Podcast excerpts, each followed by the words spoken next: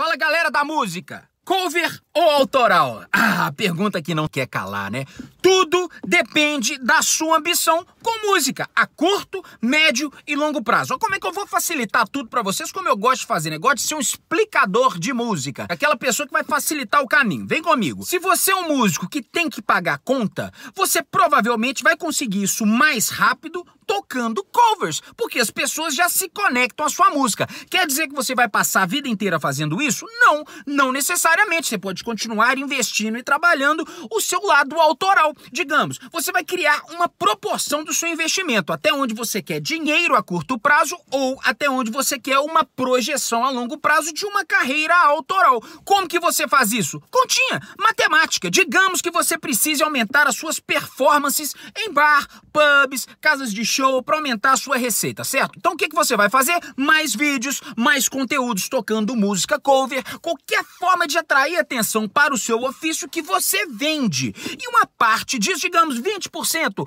30% do seu investimento, desde as produções das suas músicas, dos videoclipes, dos seus conteúdos, dos patrocínios pontuais, você vai fazer isso em prol da sua carreira autoral, que é mais a longo prazo, médio e longo prazo. Agora o que não pode é um músico sonhador. Então cara que eu quero viver da minha música, música, só da minha música, e não vive de porra nenhuma, não tem dinheiro para pagar a conta, vive pedindo emprestado para todo mundo, fica sonhando com os pés fora do chão. Vamos sonhar, mas um pé fora do chão e o outro no chão. Tem gente que só quer viver de música, seja como for com cover autoral, então fica mais fácil ainda, porque você vai estar tá ali no exercício do dia a dia apresentando a sua informação e tentando converter aquilo em trabalhos pontuais, onde você pode desde dar aulas até tocar em pubs. Essas pessoas têm mais facilidade, claro, em conseguir trabalhos musicais. Veja aqueles que te dão mais resposta, onde você consegue mais contratos, mais visibilidade para você, para você converter isso em ações musicais e por aí vai. Bem simples. Agora tem aqueles também que só querem viver de música autoral. Então, mudou bastante o cenário. Se você só quer viver de música autoral, você precisa ter um pé de meia, algum tipo de reserva, algum tipo de reforço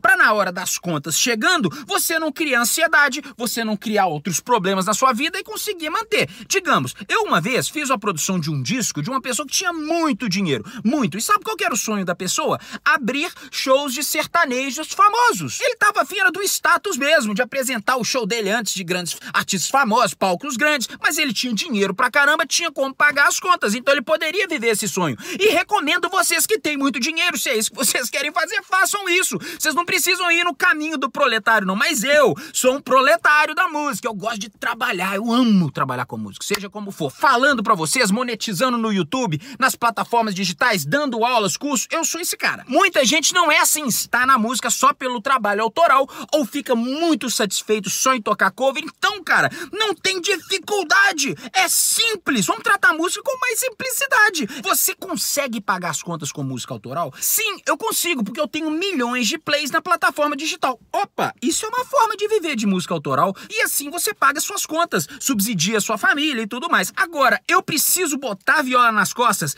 e tocar no barzinho, fazer o meu tico-tico com couvert de bar. É, eu preciso disso. Então, bicho, então você vai ter que fazer isso. Ah, mas eu quero também uma vida autoral, onde eu toque as minhas músicas em grandes teatros e tudo. Bom, então você vai ter que arrumar um tempo para isso. E aí que vai o cerne da questão. Saiba que quando você desloca um tempo, uma atenção sua para um trabalho a longo prazo, você vai ter que estar sacrificando dinheirinho. Isso é um problema de jeito nenhum. Até recomendo vocês fazerem isso. Muito melhor do que dinheiro é felicidade. Agora você pode se dar o luxo a isso? Então, galera, músicos, sonhadores, é bem simples o jogo da música. A gente tem que trabalhar. Tem gente que precisa da receita do trabalho com música. Tem gente que não necessariamente precisa. É uma balança e você tem que saber onde que você está nessa balança entre longo prazo, curto prazo. Mais fácil que isso, só desenhando. Vamos em frente.